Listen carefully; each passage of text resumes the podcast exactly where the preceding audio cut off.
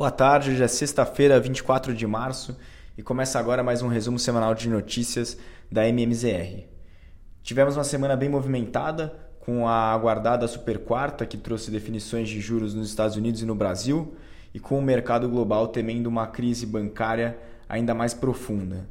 Começando pelo continente europeu, a gente já vinha acompanhando a aquisição do Credit Suisse pelo UBS, anunciado na semana passada, e essa semana acabou havendo um episódio bastante ruim para aqueles que detinham uma classe de títulos do banco é, que é popular até para os bancos europeus, os chamados títulos adicionais de nível 1 ou AT1s, que são instrumentos que eram percebidos com um baixíssimo risco de crédito, mas houve uma reviravolta essa semana quando esses instrumentos foram remarcados a zero enquanto os acionistas do Credit Suisse acabaram recuperando cerca de 40% do valor do investimento.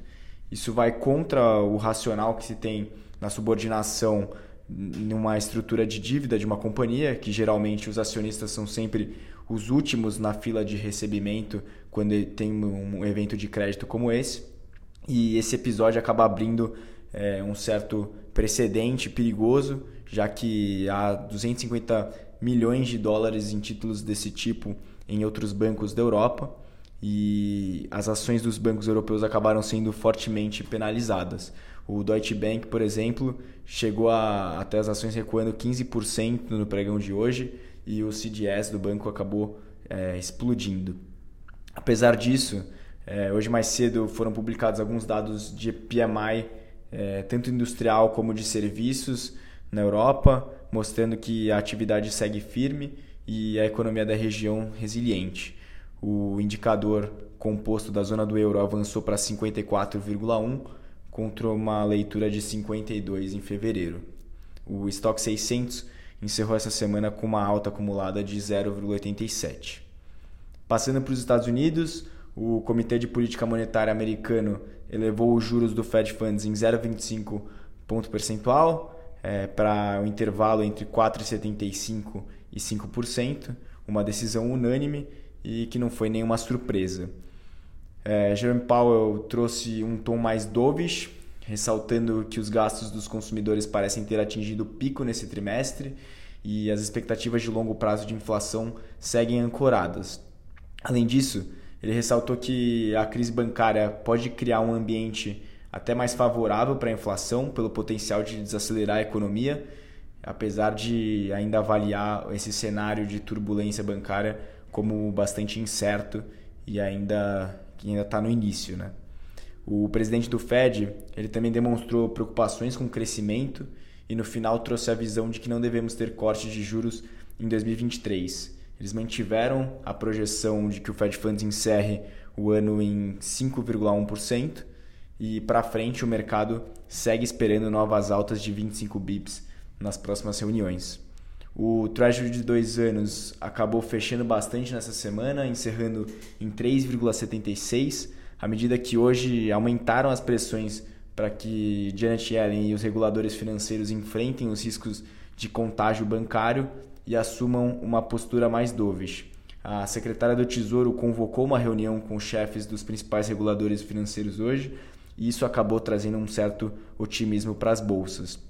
O Dow Jones fechou a semana é, com uma alta acumulada de 1,18%, o S&P 500 subiu 1,39%, encerrando aos 3.971 pontos, e o Nasdaq avançou 1,66%. Falando agora de Brasil, como já era esperado pelo mercado, o Copom optou por manter a Selic inalterada em 13,75 na reunião de quarta-feira e a expectativa maior era para o comunicado que viria logo a seguir, já que a base do governo vem pressionando bastante o presidente do BC para iniciar algum tipo de corte.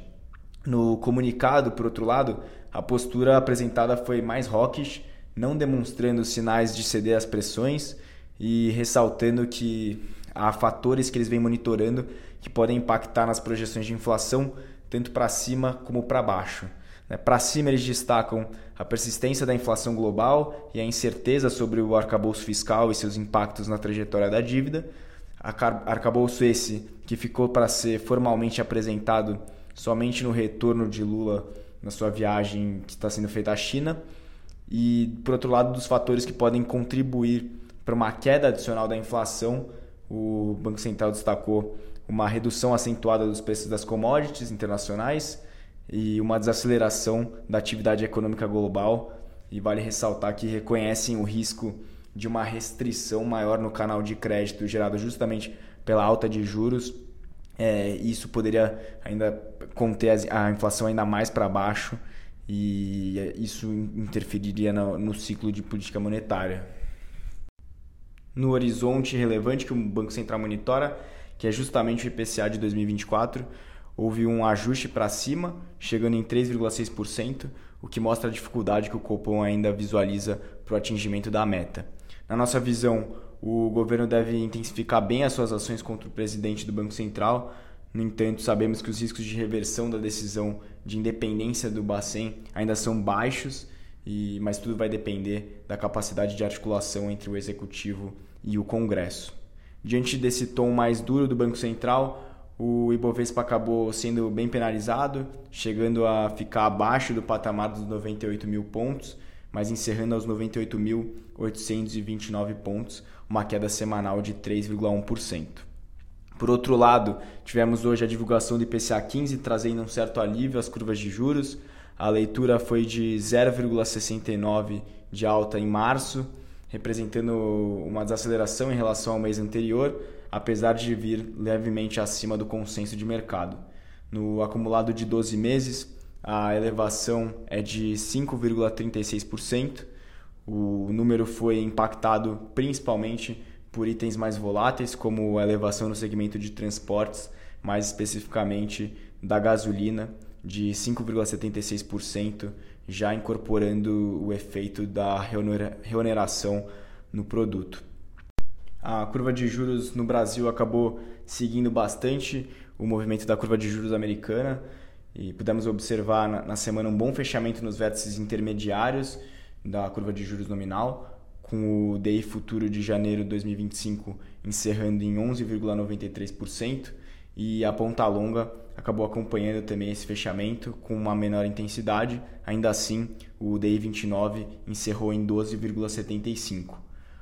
O dólar comercial encerrou em queda de 0,38 na semana e ficou cotado aí aos R$ 5,25. O DXY, o índice que mede a força do dólar contra outros países desenvolvidos, acabou encerrando em um patamar um pouco mais baixo do que foi visto nas últimas semanas, aos 103,11 pontos. Esses foram os principais destaques e desejo a todos um ótimo final de semana.